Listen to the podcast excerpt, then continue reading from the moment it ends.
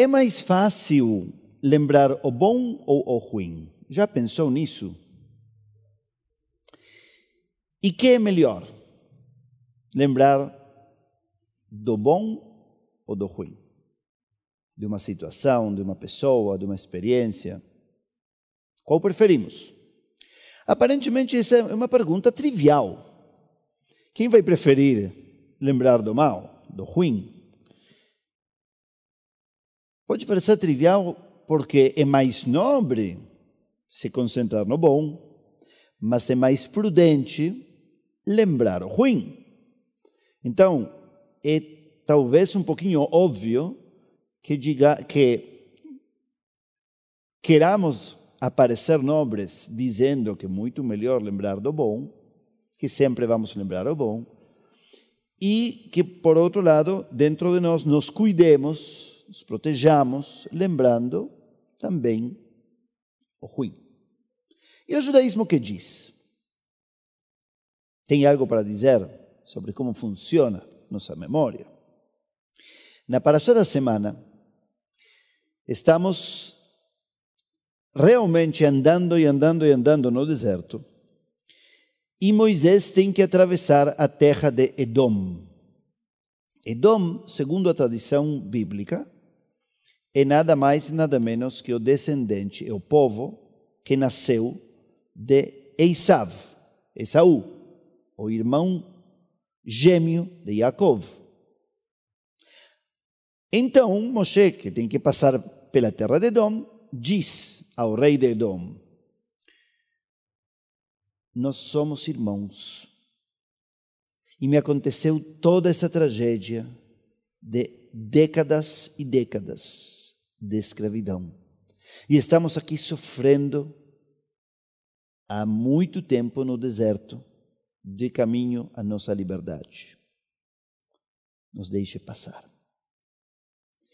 Mas Edom lembra outra história, outra narrativa. Ele lembra que nós, Moshe e todo o nosso povo, somos os filhos de aquele irmão que destratou a Esav, que roubou a primogenitura de Esav quando Esav estava faminto, que enganou Esav e o pai, depois, o pai cego, que fugiu com as bênçãos.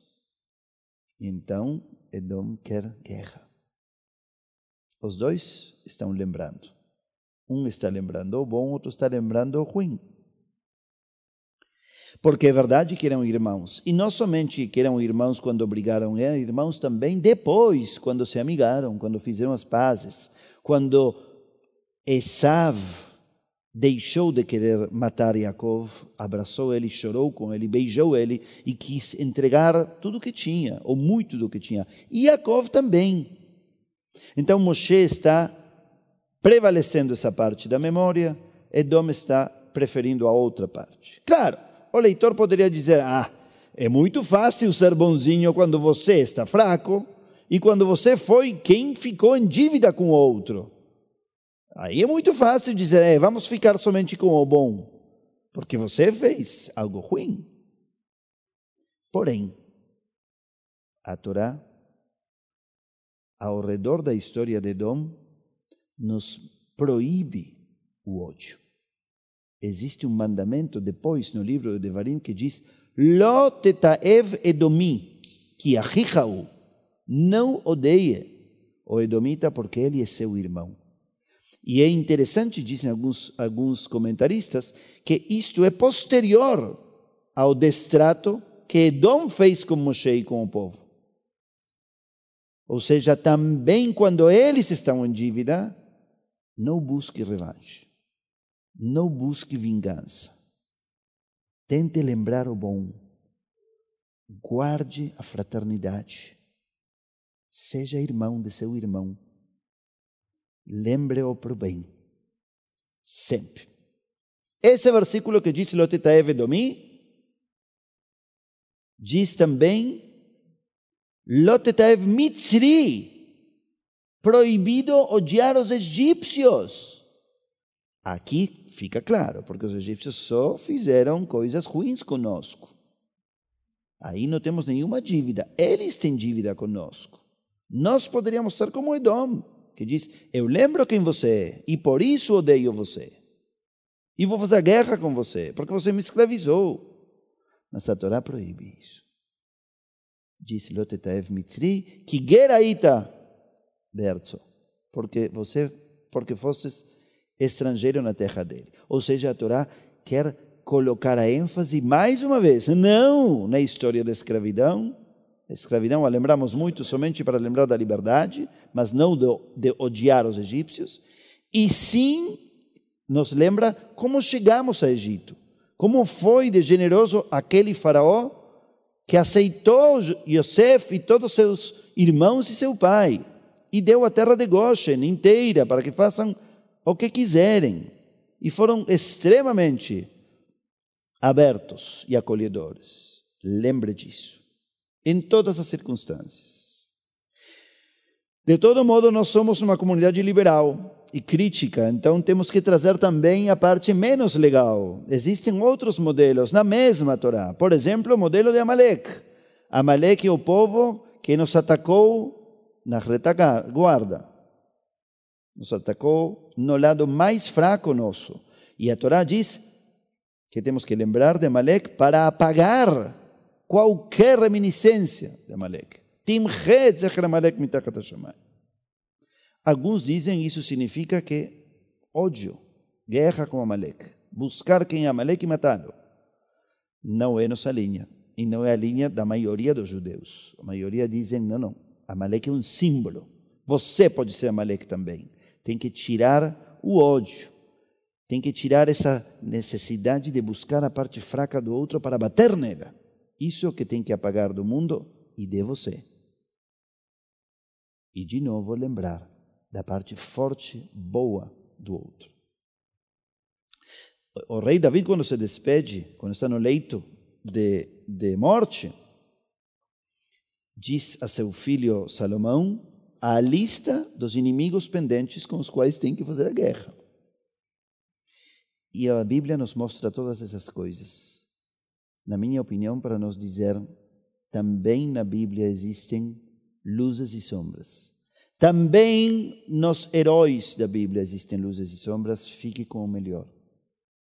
Lembre do ruim, lembre dos problemas, guarde eles com atenção, com responsabilidade, com cuidado, mas se apegue ao bom. Esse é um desafio que para nós judeus é extremamente importante e difícil. Quando passaram alguns anos depois da Shoah, houve uma discussão enorme em Israel sobre aceitar ou não a indenização da Alemanha. Enorme. E por bastante tempo a maioria dizia: não queremos nada. E com o tempo as coisas mudaram. E existem muitos discursos profundamente judaicos e sionistas que dizem é importante separar os nazistas dos filhos, dos netos e dos bisnetos deles. Existem traumas nos descendentes dos nazistas, existem livros e estudos sobre isso. E talvez seja uma oportunidade não lembrar apenas do ruim. O mesmo nos acontece com os poloneses que foram cúmplices da Shoah, com russos, com lituanos, com inquisidores em nome de um cristianismo cruel. Existem histórias de tensão terríveis nas quais fomos vítimas e também nós fomos os perpetradores na história com os palestinos. Existem tensões, talvez não tão fortes, na ação, mas sim na mente e na palavra, entre direitas e esquerdas, entre religiosos e seculares, entre linhas diferentes de religiões, entre Ashkenazim e Sfaradim, entre membros de uma mesma família e membros de outras famílias. E depende de nós o que escolhemos lembrar, a que preferimos nos acolher e apegar. Essa semana em Israel houve eleição, finalmente se formou um governo. não houve eleições. Eleições já houve suficiente. Quatro eleições seguidas. Mas nesta quarta, finalmente, se formou um governo. E eu posso dizer, como israelense também, devem saber que eu morei em Israel mais de 20 anos. E meu passaporte é israelense, e a cidadania também. Como israelense, posso dizer que é talvez a primeira vez que a campanha publicitária política que ganhou foi a que enfatizou a união. Todos os assessores, por gerações de imprensa, diziam: busque um inimigo, indique quem não, e aí vai ter todos os que estão com você, com você. Esta foi uma campanha oposta. E aí Lapid, e depois Bennett, mas Yair Lapid o tempo todo, só falou em união. Vamos fazer um governo de união. Claro que por interesses, pode ser, porque não tinha maioria, porque não tinha alternativa, tudo bem. Mas o que falou foi: nós precisamos de um tempo de deixar de odiar, deixar de expulsar, deixar de dizer esses e esses e buscar o que podemos fazer juntos, direita e esquerda e centro, religiosos e seculares, Ashkenazim e Sefaradim, e árabes também. Pela primeira vez, esse é o discurso. Busquemos o que pode nos unir. Busquemos a legitimidade da diversidade, a riqueza da paz, sim, entre diferentes, entre rivais. Essa é uma paz rica que traz diferença. Nesta paraxá morre Miriam. Mas quando ela morre, se seca a água e aos poucos, diz o Midrash, começa a aparecer por todo lado. Miriam é uma líder que está representada pela água. E a água é algo que se adapta à forma de seu recipiente. É presente, refresca, tem sua personalidade e, ao mesmo tempo, se transforma e transforma. Dialoga com seu recipiente, ao transformar e se transformar. Como a memória. Você já pensou como mudou sua memória de pessoas que você já não vê há muitos anos? Essa memória mudou muito. Você lembrava de um modo quando passou um ano, de outro modo quando passaram cinco anos, e de outro modo quando passaram dez e quinze e vinte anos. Eu lembro de meus avós de um modo muito diferente agora com 54 anos do que lembrava com 30 anos. Eu lembro de meu pai agora, cinco anos depois de sua morte, muito diferente do que no primeiro ano. A memória muda e nós muda. Existem muitos modos de lembrar, amigos. Alguns são escravizadores e outros são libertadores. Podemos lembrar somente o ruim com e por precaução. Podemos lembrar somente o bom com e por ilusão. Podemos lembrar ambos, cuidar e guardar o ruim como aviso, apegar e inspirar o bom como potência, em todas as direções. Assim como fazemos com os entes queridos falecidos, façamos com os vivos certamente viveremos uma vida melhor e deixaremos aos outros uma vida melhor. Shabbat Shalom.